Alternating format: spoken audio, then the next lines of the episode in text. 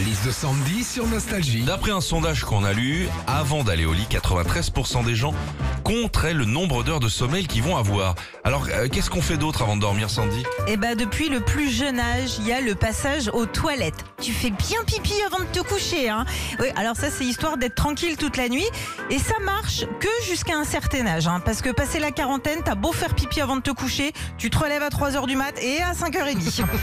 Autre chose qu'on fait avant de dormir aussi, c'est de checker une dernière fois son portable. Mais attention, danger, oui, parce qu'à la base on voulait pas se poser devant la télé pour se coucher tôt, mais on se retrouve à ouvrir une application, puis une deuxième, et puis à minuit et demi, on se retrouve encore à commander des sacs aspirateurs sur Amazon.